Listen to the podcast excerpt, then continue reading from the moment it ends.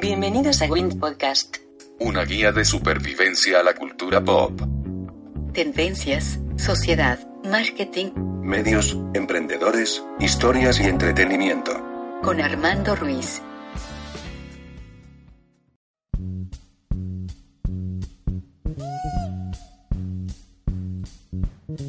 Eh, hola, ¿qué tal? Estamos en Win Podcast. Bienvenidos a Win Podcast. Yo soy Armando Ruiz. Me encuentran en Twitter como Armando-MKT, también en Instagram. Este podcast, Win Podcast, lo pueden encontrar en iTunes, Spotify, Evox, eh, Google Podcast si tienen Android y les gusta sufrir. Este, tengo una invitada muy, muy especial. Ha estado en varios episodios aquí, eh, de, de Win Podcast. Es, no sé, una, de las personas que más admiro en este tipo de ámbitos del marketing. Eh, una chingonaza. Ha estado, este semestre estuvo eh, de invitada en mi clase para hablar de branding personal ah, con mis alumnos. Y estoy con Gaby Huerta. Gaby Lu, ¿cómo estás? Hola, ¿qué tal Armando? Muy bien, gracias. ¿Y tú? Bien, bien. Eh, muchas gracias. Aquí aprovechando que estábamos echando que el desayuno y la plática en esta bonita librería Rosario Castellanos. Que vengan a conocerla, está padrísima, está increíble, muy tranquila. Estamos, estábamos hablando hace rato de eh, esta tendencia de los microinfluencers, de eh, cómo em, empezábamos hace unos 4 o 5 años a hablar de estos famosos influencers, esta gente que tenía decenas de miles, o cientos o millones de seguidores y las marcas las querían para, para que fueran sus embajadores de marca, entonces de repente empezaban a cobrar lo que querían y de repente vemos que cada área requiere algún, alguien que sea, se especialice en esa área tú y yo en marketing, a lo mejor alguien en seguros, a lo mejor alguien en eh, finanzas personales, y de, y de repente vemos que cada rubro tiene un influencer, pero no es un influencer de millones de seguidores, puede ser un influencer de miles, pero es un influencer que por su expertise ya, ya se gana este tipo de, de apodo. ¿Tú cómo definirías a un microinfluencer? Pues sí, justamente como comentas, es un especialista en un área y que justamente, primero más por gusto que por negocio, se pone a comunicar ciertos contenidos de los que él es especialista, ¿no? Entonces, eh, como bien decías, puede ser de distintas áreas, puede ser en marketing, comunicación, foodies, viajes, etcétera. No necesariamente tienen que tener los millones de seguidores, sino que ahí más bien importa también sus redes tanto físicas como digitales, ¿no? Entonces, eh, digamos que ellos lo ven como algo secundario, ellos tal vez tienen un trabajo fijo o tienen alguna otra actividad principal, pero esto de ser influencer es como adicional en sus vidas y en su cartera. Oye, y en esta parte de mmm, microinfluencer, ¿te acuerdas que, bueno, estábamos leyendo cada quien por su lado este libro de Rafael Almeida uh -huh. llamado Influencers, la nueva tendencia del marketing digital, ¿no? Algo me llama mucho la atención que ella dividía a los influencers en tres categorías. Estaba los líderes de opinión, uh -huh. aquellos que no necesariamente te van a reseñar algo mediante previo pago, sino que lo hacen a veces por gusto o por generar contenido. Estaban las celebrities, aquellos que sí es previo pago, que usualmente uh -huh. suelen venir de televisión, de radio o de digital, pero ya con muchos seguidores. Y los gurús, aquellos que son por su expertise. Uh -huh. creo que estos entrarían en esta última categoría que, que, mencionas, ¿no? Ok.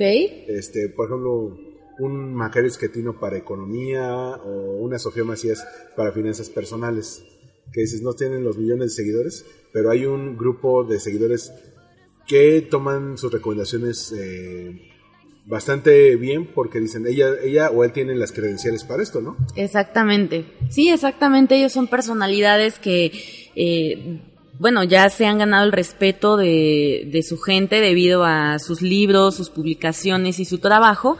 Entonces, ellos pueden emitir una buena opinión sobre eh, ciertos eh, productos o servicios. Y, por ejemplo, ¿tú te consideras microinfluencer? Pues mira, eh, yo creo que es una denominación que me darían como otras personas. O sea, de manera personal, digo, yo he hecho mi trabajo por, bueno, las publicaciones las he hecho más por gusto que por negocio. Eh, pero bueno, si hay personas que me invitan y que quieren que yo amplifique el mensaje de algo, primero pues yo me encargaré de filtrar si realmente es tan bueno como dicen y si yo lo considero adecuado, pues yo publicaré en mis redes. Entonces, pues bueno, me he especializado en el área de marketing digital, también un poquito en tecnología, Pero, este, pues bueno, obviamente no soy la única, ni soy la gurú, ni nada. O sea, yo creo que, eh, o sea, para cualquier área nunca hay que dejar de aprender. Y pues bueno, ahorita esas son las redes que yo tengo. Me acuerdo hace unas semanas estuviste en un evento en una universidad, creo que fue en San Luis, Sí, correcto, sí.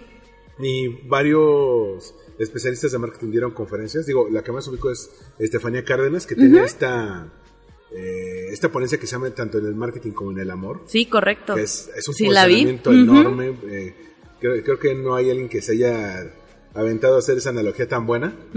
Este, ¿Y qué tenían en común todos, según yo vi? Que eran, estaban muy especializados en su ramo, aunque, aunque no son eh, los de millones de seguidores, ¿no? No son un, Gai- un Gary Vaynerchuk, ¿no? Un Seth Godin. Pero dicen, oye, en, en el contexto latinoamericano ustedes eh, conocen bastante bien desde de lo que están haciendo, ¿no? Este, ¿Tú qué tipo de marcas has notado que, que te busquen más por este tipo de especialización que, que has hecho? Pues mira, me han invitado principalmente marcas de tecnología, este, a cubrir eventos, pero también de marketing digital. También he estado participando, este, yo creo que esos son los dos sectores donde he estado, principalmente. Y pues justamente, pues de ahí como que trato como de no salirme, porque no voy a estar de repente hablando de foodie o de repente hablando de temas de viajes, o sea, eh, yo creo que no hay que hablar, no hay que dispersar tanto a la audiencia, o sea, sí está padre como que de repente vean como que me fui de viaje o algo, pero este, el tema aquí es pues mantener tu foco, ¿no? O sea, si tú te quieres especializar en un tema, pues no es necesario que publiques tu vida amorosa o que publiques cualquier otro tipo de cosas, eh, y justamente es, es importante tener en mente cuáles, cuáles son tus temas para buscar no salirte de eso, porque justamente en, el, en temas de posicionamiento la gente te va a ubicar por, razones muy, por conceptos muy rápidos. Es decir, si alguien te pregunta, o sea, por ejemplo, en personal branding, lo que les comentaba en tu clase, eh, en el mercado laboral hay muchísima gente, ¿no? De distintas áreas. Pero en el, el marketing eh, personal les va a servir para que si alguien pregunta, a ver, quiero a un abogado, quiero al mejor porque me urge un abogado, y que cómo le hacen para que piensen en ti. Entonces, justamente este, este tipo de cosas, eh, si tú te posicionas en que eres viajero y eres foodie y te gusta leer y luego te gusta el marketing, pero también te gusta el arte, entonces, si estás hablando de chile, mole y pozole, pues la verdad no. Te tienes que enfocar en algo. O Exactamente. encontrar alguna relación entre uno y otro. Exactamente. Algo, por ejemplo, a mí me gusta mucho hacer un domingo de museos en mi Twitter. Ok. Cuando voy de museos pongo, por ejemplo, voy- recién fui a la exposición de Ai Weiwei en, en el, en el MUAC y me gusta poner, bueno, Ai Weiwei fue así. Pero eh, a veces trato de buscar alguna relación con marketing, como por ejemplo, cómo se posiciona Frida Kahlo en su marca personal respecto a otros pintores que eran mejores, ¿no? María Izquierdo, Olga Pardo, ese tipo de, de, de cosas. Pero a veces pasa, como tú decías, uno eh, a veces creemos que nuestras redes sociales son nuestras y ponemos lo que se nos da la gana. Y mucha gente te lo dice así, oye, yo son mis redes, yo pongo lo que yo quiera, oye, pero también tienes que ver cómo impacta en quien te está leyendo, ¿no? Exactamente. En primer lugar tienes que pensar en tus audiencias, porque si ellas están ahí leyéndote, escuchándote, eh, yo creo que es más que nada un tema de respeto a las audiencias. Y yo creo que eso es algo que muchos influencers de cualquier tamaño no lo toman en cuenta. O sea, que tienes que respetar a tus audiencias. O sea, si esta persona te está siguiendo porque cree que tú eres un chingón en tecnología, en arte, en finanzas, lo que sea, o sea, si tú te pones a tuitear sobre, no sé, que te pones a quejarte de cualquier cosa, o de repente empiezas a tuitear sobre otras cosas que no tienen nada que ver con lo que te quisieras posicionar, entonces esta persona como que dice, ay, ¿para qué sigo este cuate? Unfollow. Y se te, se te puede empezar a caer la comunidad. Entonces, siempre hay que pensar en primer lugar en las audiencias. Sí, ¿qui- ¿quién te está leyendo? A mí afortunadamente me ha tocado seguidores. Te decía antes de grabar que a veces yo no me gusta meter mucho en la política, pero a veces es imposible porque lo- le llega a uno esa información, Sí. no te puedes despegar y a veces te contamina y puede ser tóxico hasta para el cómo te desenvuelves día a día. Y ha- han llegado seguidores a decirme, oye, ya deja de hablar de política, yo te sigo porque hablas de marketing, ¿no? Ya. Y, es, y digo, es, es, es cierto, por, eh, por andar opinando lo, eh, de un mismo tema que todo el mundo opina, que es de lo que el político en cuestión quiere que opinemos, no, eh, no, no, no trabajamos en nuestra propia marca, ¿no? Igual pasa con las cosas personales de, ah, es que como mi novia, mi novio, mi hermano, mi papá son el centro de mi mundo y tuiteo de esas personas, no tuiteo del trabajo que estoy haciendo, ¿no? Sí, no, o sea, la verdad es que siempre hay que pensar en la gente que nos esté escuchando. Sé que es complicado porque de verdad hay estudios que dicen que uno, o sea, las emociones son contagiosas, tanto de manera física como de manera digital. Entonces, si tú estás expuesto a contenidos negativos, de repente, o sea, de verdad te vas a contaminar. Entonces, eh, si tú desde tu trinchera puedes aportar algo de sobre este tema, si tú puedes mejorarlo desde tu trinchera, hazlo.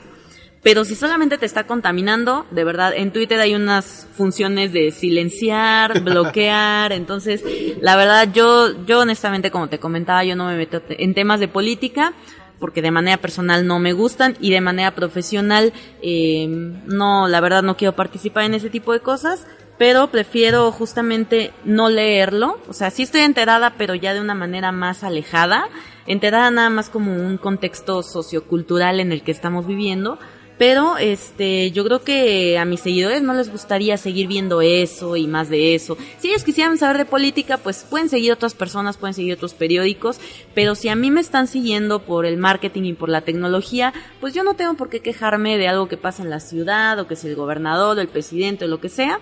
Entonces por eso es que yo lo manejo de esa manera. Y tienes, tienes razón. Y digo, a mí me, me cae esta lección como piedra porque también digo, a ver, si yo quiero ser ubicado por marketing, eh, no me puedo meter tanto en eso. A lo mejor algunas cuestiones de comunicación política se podría hacer. Sí, O, puede ejemplo, ser, hay o- mucho también. O por ejemplo, eh, te decía también hace rato de famosa empresa de servicios financieros que tuvo una crisis hace algunos días. Sí, Este, y que yo trabajé ahí y bueno, hice un post sobre consejos para prevenir, un- eh, para llevar una crisis que, les de- eh, que les estalló un domingo por la tarde. claro. Y veo que más o menos la hicieron. Este, ¿qué pasó? Que incluso eh, mis ex, algunos ex compañeros me buscaron en LinkedIn. Sí, sí pasa. Entonces, sí pasa.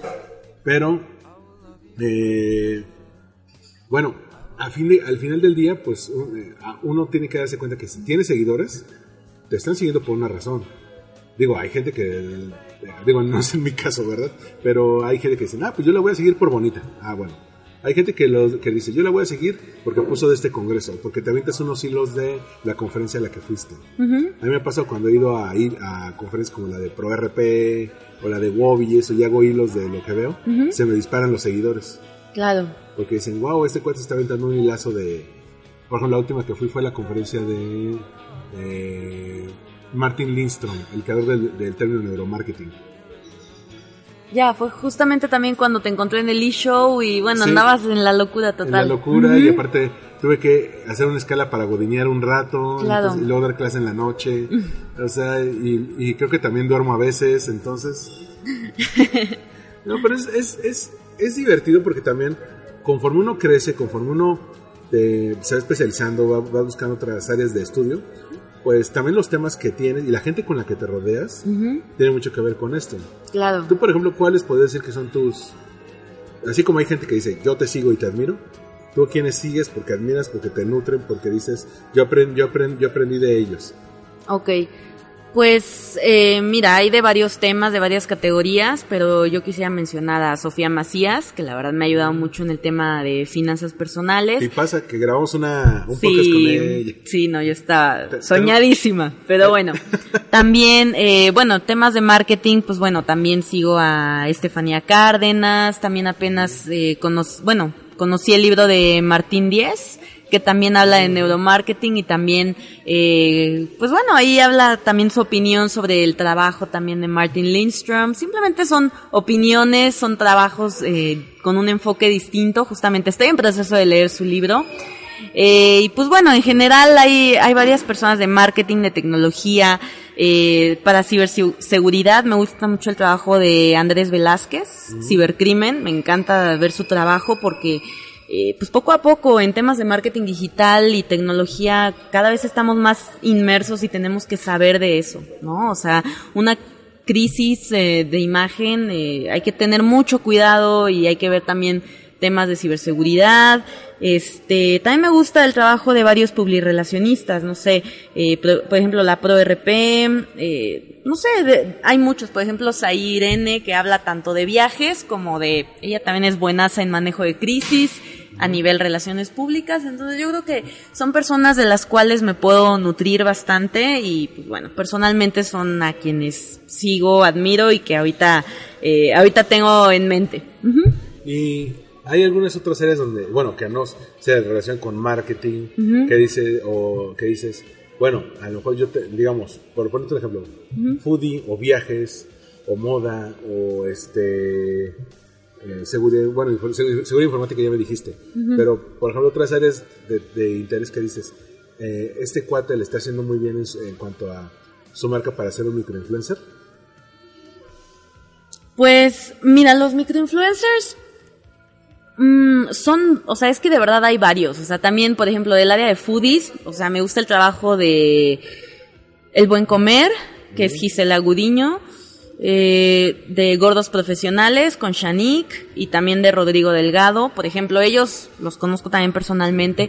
Me gusta mucho el enfoque que dan y aparte continuamente están subiendo contenido. Entonces yo la verdad siempre que veo sus posteos, pues me da hambre y yo digo, ay, pues quisiera estar en estos restaurantes con estos amigos. Pero yo creo que lo importante es justamente posicionarte en, en este sector, ¿no? Y ya una vez que lo tengas bien claro y que tengas esta comunidad que te sigue por eso, porque sus platillos te inspiran a que seguramente es un buen restaurante o se te antoja esa comida, eh, sí, en ese momento es cuando ya dices, ok, esta persona tiene la comunidad y tiene la autoridad de comunicar si, eh, si este es un buen platillo o no, ¿no? Entonces es como de, se va generando esta percepción ante la gente de que ellos son líderes de esta comunidad y que ellos saben de eh, platillos, de chefs, de restaurantes, de comida de temporada, de ingredientes. O sea, si ellos saben, entonces ellos van a ser los referentes en redes sociales. Sí, y todo eso que han sabido enfocarse. Exacto. O sea, no solamente es la marca personal, es la temática a la que se van de, bueno, gordos profesionales es, nada más vamos a hablar de comida, pero si lo vamos a hacer, lo vamos a hacer bien. Sí. Eh, algo que me llama la atención, otros casos es, por ejemplo, Alan por el Mundo, Ah, también. que, bueno, Alan Estrada, que actor de musicales, de películas, pero en algún momento dice, pues yo eh, ahorro lo que gano en teatro para irme de viaje. Ujú. Y ahí es cuando dijo, voy a hacer mi videolog, pero dice, al principio era solo para él. Y crea comunidad y de repente ves que las marcas, las grandes marcas hoteleras, las marcas de agencias de viajes, las de hoteles, le dicen, te, te picho el viaje, Ajá. siempre, siempre y cuando me agradezcas en tu video, ¿no? Claro. Y, y- y se convierte en referencia, tanto que ahora sus mayores ingresos vienen de ser influencer y no de ser actor. Sí. Ha- Hace más proyectos por influencer que por actor al año. Sí, exacto. Entonces ahí más bien hay que tener muy claros tus líneas de negocio. O sea, qué bueno que se dedique a, a unos proyectos, pero también el tema de influencers también es importante considerarlo, cómo capitalizarlo y cómo crecer esos ingresos y cómo manejar también la figura pública, porque no es, de verdad no es nada fácil. Yo ahorita me ha tocado ser como mi propia manager cuando me invitan a, oye, ¿cuánto cuestan tus tweets? o ¿cuánto cuesta, eh, no? Entonces hay cosas que se pueden negociar, hay otras cosas que no tanto, entonces tienes que checar varias cosas, o sea, no se trata nada más de que las marcas sueltan la millonada, o sea, no, es de verdad Ojalá. una negociación, es una negociación que va poco a poco, hay muchas veces en que te dan también beneficios, no con dinero, sino que te invitan a eventos, te regalan libros, te regalan cosas, pero este también tú tienes que evaluar si tú estás dispuesta a participar o no. O sea, yo creo que, bueno, al menos yo en mi caso, yo sí manejo mucho como la ética, o sea, porque yo no voy a publicar algo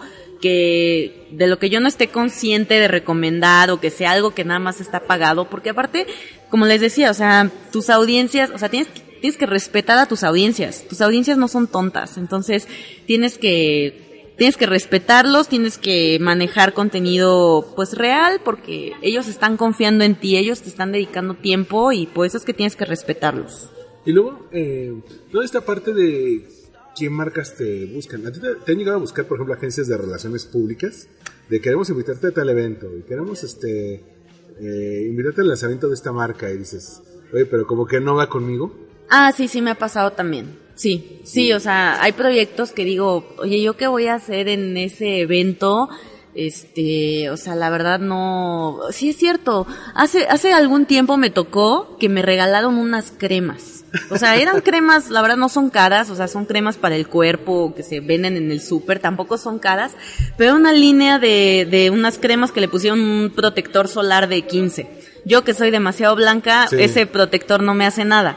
Entonces, estaban muy empeñados en que querían que yo eh, tuiteara sobre, y yo le dije, oye, a ver, o sea, mis audiencias son ingenieros, este, es gente de marketing, eh, o sea, yo no estoy especializada ni en piel ni en belleza, o sea, la verdad no, no, pero vimos a través de una herramienta que tú y tus seguidores, y le digo, Que tienes mucho engagement con tus seguidores. no, bueno, me lo insistieron tanto que bueno, me hicieron llegar estas cremas y bueno, las usé, sí hice una publicación al respecto, pero la verdad me sentí yo muy rara al publicar eso y no me encantó y sí le dije, oye, mira, de verdad te agradezco, pero creo que no es la audiencia, creo que no es el canal, o sea, sí lo puedo usar, pero, pero no, no es mi área, o sea, aunque sea mujer, de verdad, no estoy especializada en belleza, o sea, y de manera personal no soy de, ay, de estarme poniendo uñas o de estarme alaciando, o sea, la verdad no, entonces siento que no es mi audiencia, No, entonces mejor seamos honestos. Y aparte cuando, cuando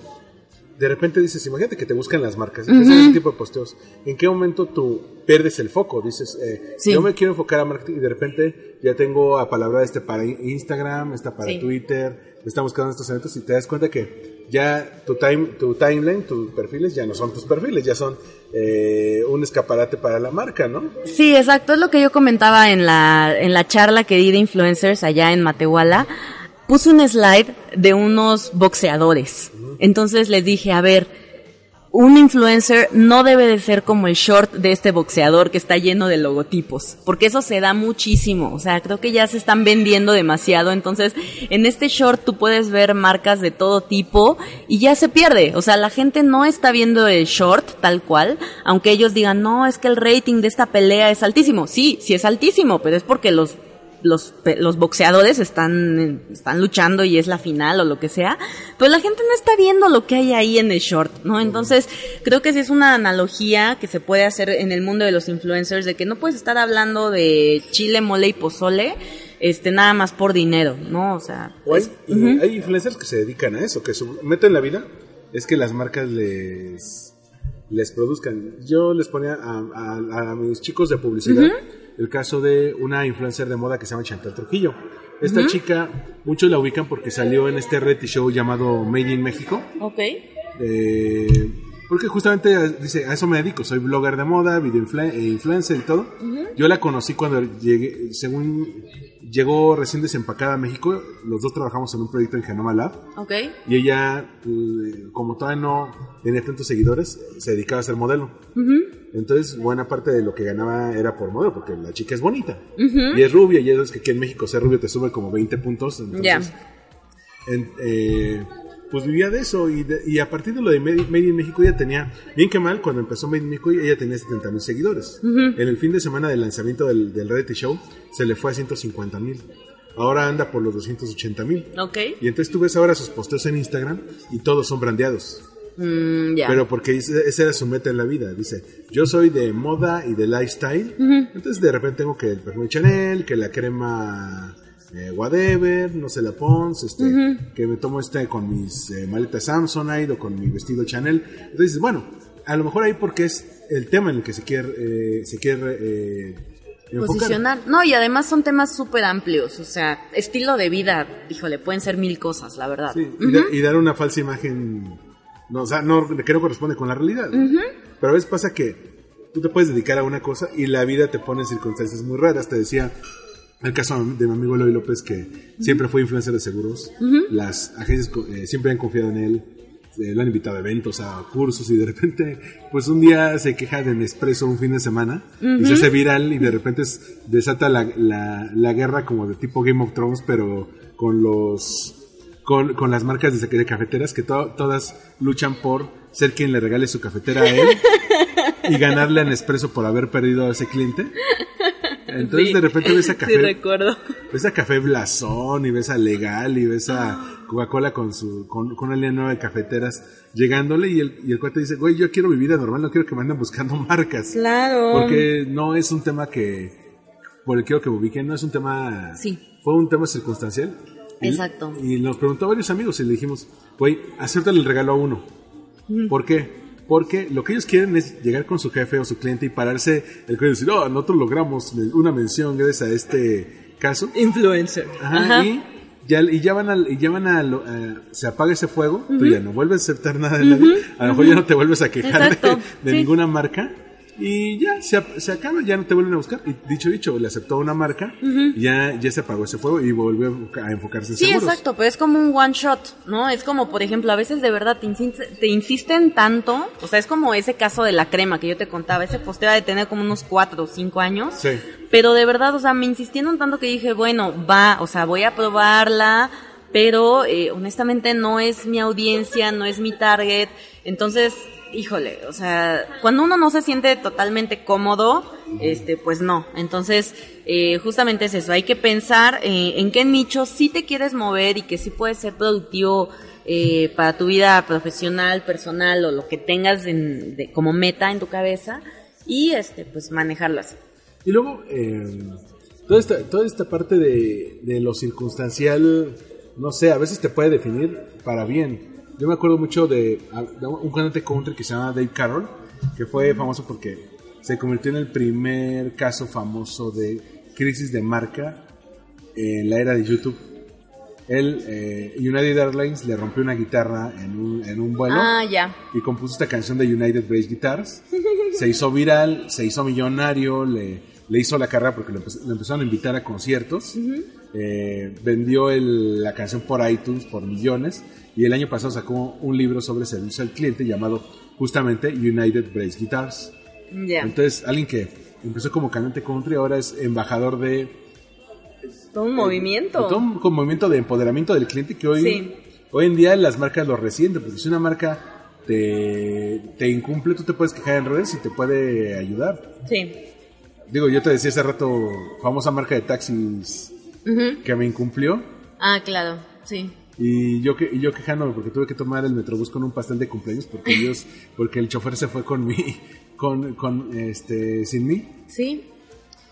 Sí, pues sí es todo un tema y, y la verdad es que la gente está muy empoderada. Entonces, justamente, o sea, hay que manejar con mucho respeto a las audiencias, porque pues ellas, ellas saben que se pueden quejar y ellas saben que pueden decir lo que quieran sobre su sentir. Entonces, por eso es que hay que, hay que manejarlas con cuidado, hay que compartirles contenidos que a ellos les interesen. Eh, justamente de este tema del que uno ya selecciona previamente, ¿no? Así yo me voy a posicionar en viajes o en comida o en tecnología, etcétera. Sí, bueno, hay influencers, microinfluencers de todo tipo, desde Anna Wintour, que es influencer de moda, eh, que ella también le llegó la fama, bueno, ella era editora de Vogue, decía, yo era editora de Vogue y a lo mejor no era la, la mejor jefa del mundo, pero de repente cuentan una parte de su vida con el libro de Devil Wears Prada, El Diablo Viste a la Moda, el personaje de Meryl Streep está basado completamente en ella. Mm. Eh, Entonces ella se enojó muy cañón, este, bloqueó el libro, la- eh, le dijo a todos los diseñadores cuando se iba a hacer la película, eh, si salen en esa película yo los veto de la revista. Salió uno que se llamaba Valentino, lo vetó un año. Este, y después se dio cuenta que, la, que es lejos de que la gente lo odiara, la gente la quería, porque también muestra en la película un lado muy sensible de ella. Sí, sí, sí. En- entonces se convirtió no solamente en un icono dentro de la moda, ya se convirtió en un icono pop y aprovechó esta fama para hacer e impulsar otras iniciativas como la gala del MoMA para salvar el Museo Metropolitano de Nueva York, que es más o menos el supertazón de los que nos gusta vivorear vestidos. Así de, ¿ya ¿Viste cómo se vistió Rihanna? Y ahora todos se vistieron de niño Dios o algo así. Oye, creo que sabes un poco más de moda que yo. Ay. Yo me En fin, yo no sé me- mucho. A ver, yo me he visto como ñor, tú te vistes bien. Bueno, gracias. no, pero yo la verdad, bueno, vamos, no es mi terreno. Yo la verdad ahorita, este, como te decía, no soy como del área de belleza, moda, lo que sea. Sí, Digo, agradezco el cumplido, pero este, sí trato como de enfocarme justamente en un, en un tema. Y por ejemplo, o sea, yo en mis audiencias, o sea, yo he visto que tengo una gran mayoría de hombres. O sea, un 70-80%. ¿A qué Entonces, crees que se deba? pues se les hace raro ver a una mujer hablando de tecnología y de datos y de cosas ñoñas. Entonces, eh, pues yo la verdad sí trato como de respetar mucho eso y pues yo no voy a ponerme a hablar así de, ay, es que Rihanna, o sea, eso es como, híjole, como No ese contenido, la verdad no me suma. Entonces yo, la verdad, yo sí he visto a, y he conocido a algunos seguidores personalmente, o sea, sí es gente que está enfocada en tecnología, o sea, ellos, sí, o sea, imagínate que yo me pusiera a tuitear sobre la ropa de Rihanna o sobre la nueva canción de Madonna, o sea, no, la verdad es que se me o sea, la gente diría, ¿qué onda con esta chava, no? Entonces yo creo que si es un tema a tratar el, los microinfluencers, yo creo que eh, tienes que analizar muy bien si este microinfluencer no le importa ser como un calzón de boxeador, todo lleno de logotipos por dinero, porque sí los hay, o si es un microinfluencer que está enfocado en ciertos temas y que tiene cierto respeto por sus audiencias. Entonces yo creo que es un tema, si es un análisis manual, o sea, yo no recomendaría el uso de plataformas programáticas para utilizar este tipo de influencers, sino que es un trabajo manual donde tú vas a analizar los posteos, eh, vas a analizar quién es la persona que tú estás escogiendo como influencer, pero eh, sí sería un esfuerzo tal vez mayor, pero puedes lograr un mayor impacto y con una mayor calidad de audiencias, una mayor calidad de mensajes. Es como, por ejemplo, eh, en SAS, que es una empresa de analytics, me han invitado a, bueno, a San Diego, me han invitado a eventos aquí en la Ciudad de México. Siempre me han tratado increíble, entonces eh, creo que sí es un concepto que va dentro de mi marca personal, ¿no? Entonces, eh, por eso es que a ellos, pues, digo, aparte se han portado increíble conmigo, pero ellos siempre, o sea, también lo tienen muy bien identificado, porque sí me han dicho, es que influencers como de tu categoría casi no hay. O sea, puede que haya una persona que de repente haga un posteo, pero la verdad es que la gente no se da el tiempo de dedicarle a su marca personal. Y es que en, en tu caso se, confu- se conjugan marketing, Sí. tecnología, Sí. este, nuevas tendencias. Y aparte, este, eres, una blog, eres una blogger mujer en un mundo donde casi siempre son hombres, ¿no? Y, y hombres Sí. señores, así de, para colmo. Tú eres muy, o sea, tú muy chava con todo esto. Pues sí, pero bueno, no todos son señores, también creo que hay mucha gente de marketing entre mis audiencias, pero eh, justamente yo lo que les quiero dar es algo de calidad, o sea, si ellos me están dedicando tiempo en leer un tweet o en leer una, una, un video, una foto, un podcast, lo que sea, yo tengo que respetar ese tiempo, o sea, yo no puedo estar hablando de tonterías, yo no puedo estar hablando de otra cosa más que del foco donde ellos me tienen posicionada. Y a la vez, pues eso te ha redituado en otras cosas, proyectos y todo, ¿no? Exactamente, exactamente, porque al final del día, eh, ¿para qué estás eh, creando tu marca personal? O sea, si tiene un, si tiene un porqué a nivel profesional y si tiene muchos beneficios, entonces tienes que saber cómo manejarlos dentro de esta categoría donde tú ya decidiste posicionarte, porque de verdad no se vale estar hablando de chile, mole y pozole. Sí, bueno, ya para cerrar esta parte, pues yo me, me llama mucho la atención cómo esto de que tú y yo ya podemos crear contenidos. Antes, yo diría que cuando éramos niños, ¿quiénes podían crear contenidos? Quienes estaban en la televisión, quienes estaban en la radio, eh, quien aprendía a programar una página de internet y aún así no tenía tanta audiencia. Geocities, ¿te acuerdas? Angel Fire. Yo tenía Geocities, cálmate. Yo también. Me, met- me metía, me metía aprendí a programar HTML, con eso Órale. o sea, super ñoñazo, ya no sé cómo se cómo programar de cero, pero ya al menos entiendo las etiquetas. Muy bien. Bueno, el chiste es que eh, con el tiempo se democratiza esto. Podemos crear contenido. De repente hay ciertos temas de los que nos gusta hablar, marketing, tecnología, redes sociales, marca personal. Y hay empresas que nos empiezan a echar las, pero no solamente para patrocinio, sino hasta para chamba, o sea, para Sí. trabajo, que de repente te dicen, oye, quiero que colabores conmigo en un proyecto, este, oye, vi lo que posteaste, este, a, a mí de repente, de repente, mm, creo que algo influyó, por ejemplo, yo ah, llevo tres semestres siendo profesor en el TEC, y creo que algo influyó lo que yo escribiera de marketing durante estos años para que me aumentara el, el número de grupos. Hoy llevo cinco. Wow. Y igual cuando entré a escribir en Entrepreneur, eh, también que yo ya tuviera un blog de marketing antes, ayudó a que también me dijeran, pues sí, éntrale. Y yo, ah, por supuesto. ¿O tú Sí. cómo has visto que te, que te ha ayudado personalmente a, a encontrar este tipo de proyectos a partir de, de- de tu marca? Claro, mira, sí, sí influye, o sea, porque eh, lo que tú pones en tus medios digitales sí impacta de manera positiva o negativa en tus oportunidades de trabajo, ¿no? Entonces, eh, sí es importante comunicar eh, las conferencias, eh, los trabajos. O sea, es como, por ejemplo, la foto de, de la chica, de la científica, que está, que detectó, lo, bueno, que descubrió la manera de fotografiar el agujero negro. O sea, esa foto tan bonita en la que ella sale así con sus manitas en su cara, eh, se me hizo tan bonita, tan tierna y tan auténtica que sí, sí, sí hay que comunicar el trabajo. O sea, no se trata de presumir, así de, ay, yo, yo soy el gurú, que, o sea, No pero es un tema de documentarlo. O sea, si tú hiciste algo por tu, por tu carrera, por tu área de especialización, o sea, comunícalo. O sea, de verdad, y va a haber mucha gente que te va a decir, ay, no seas payaso, no seas presumido, de verdad. Y hay mucha gente que no le va a gustar, pero sabes que yo te voy a aconsejar que lo hagas.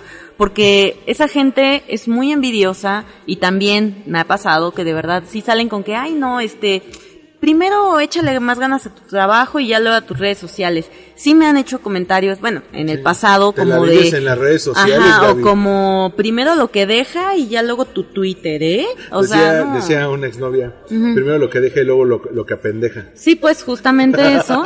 Pero, este, mira, la verdad es que sí va a haber mucha gente envidiosa que te va a decir, ay, deja de tomarte fotitos aquí con tu librito, o deja de tomarte fotos en el Congreso. ¿Qué tienes? Si tú estás contento, si tú estás orgulloso, documentalo y mantén esa línea de comunicación, ¿no? Eso es lo que yo te invito y sigue creando tu marca personal porque eventualmente eh, te pueden salir mejores oportunidades de trabajo y bueno, también te puede pasar que te inviten como microinfluencer para ciertas marcas.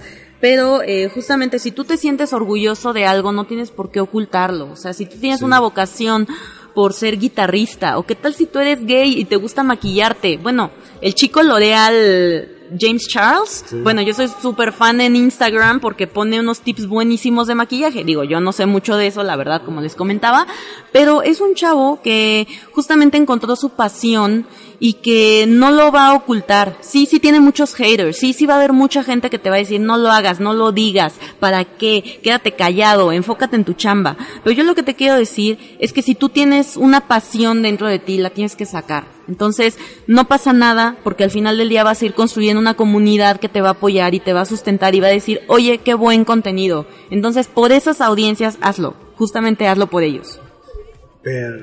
No, super consejo. O sea, es que, ¿cuántas personas son buenas en lo que hacen y no lo comunican? Sí. Eh, cu- eh, tú y yo que hemos visto gente en agencias, en corporativos, que dirigen equipos, Sí. que saben mucho y, y- y no comparten ese conocimiento. Sí. Se lo guardan ellos, se pierde. Y dices, entonces a la larga, ¿de qué va a servir? O sea, sacaste muchas chambas, hiciste muchos proyectos, pero eso se va a perder. Hay mu- mucho conocimiento allá que nunca llega a quienes lo necesitan. Y de repente ves estudiantes recién egresados que requieren ese conocimiento y no saben dónde buscarlo. Sí, exactamente, y también te puede servir como, como una herramienta, o sea, tal vez tú eres un directivo que justamente no tiene mucho tiempo para estar creando contenidos, pero bueno, es cuestión de, bueno, si tú así de- lo deseas, de dedicarle unos momentos porque justamente la gente necesita consejos de liderazgo, o sea, creo que el liderazgo también puede ser una, un área de microinfluencer donde sí se necesita gente que, que sepa, ¿no? Que tenga la experiencia, entonces, eh, pues bueno, así que yo creo que cada quien puede ser microinfluencer en cierta área si está dispuesto a dedicarle tiempo. Eh, yo creo que cada quien lo puede manejar de esa manera para poder crecer su marca personal, para poder tener un mejor trabajo. Y pues bueno, el manejo de las marcas, justamente como lo que les decía, no hay que ser como un calzón de luchador que está lleno de, lleno de logotipos. Y este, pues respeto a las audien- audiencias. Yo creo que con esto sería un resumen. Hacer un, re- un resumen entonces, ya sea que se dediquen a gastronomía, contabilidad, ingenieros en sistemas, eh, derecho, agentes de seguros, siempre hay una oportunidad para convertirse en un referente en el sector. Claro. Siempre. Entonces, si ustedes ya dicen que tienen cierto conocimiento que a la gente les podría funcionar, y es más, eso podría, ese conocimiento podría ser la puerta a que llegaran clientes a ustedes, los invitaran a colaborar, a entrar a proyectos, en caso de que ustedes no tengan empleo, el, o tener alguna oportunidad para tener un proyecto adicional, háganlo, háganlo, comuníquenlo. no necesitan saberlo todo, no necesitan tener el super discurso, saber hablar, saber moverse, ser super guapos, no. Necesitan comunicar lo que ustedes saben hacer. Exactamente, o sea, se trata de documentar, no de presumir, ¿no? O sea, hay una línea muy delgada en eso.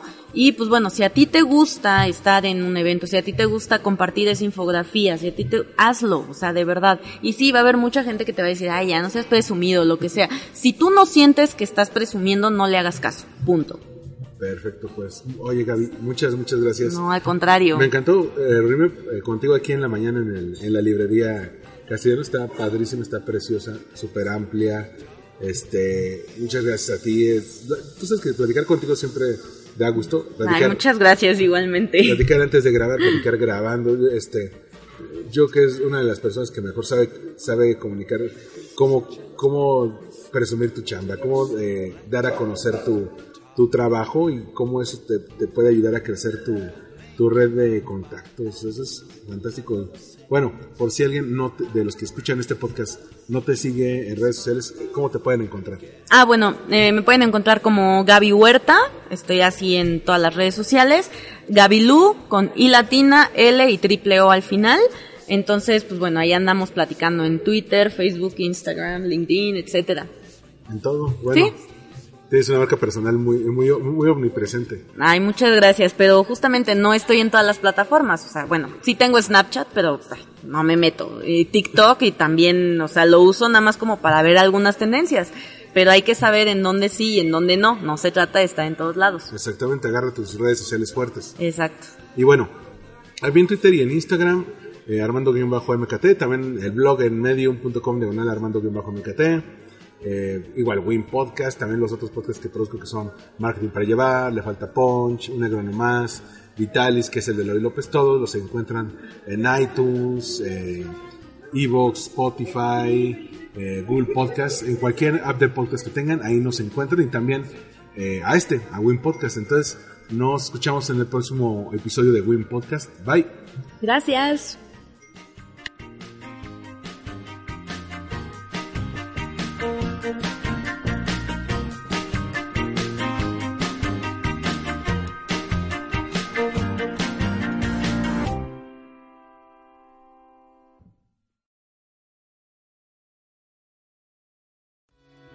Esto fue Win Podcast, Una producción de All We Need Is Blog. Síguenos en iTunes. iVoox o en allwinidisblog.com.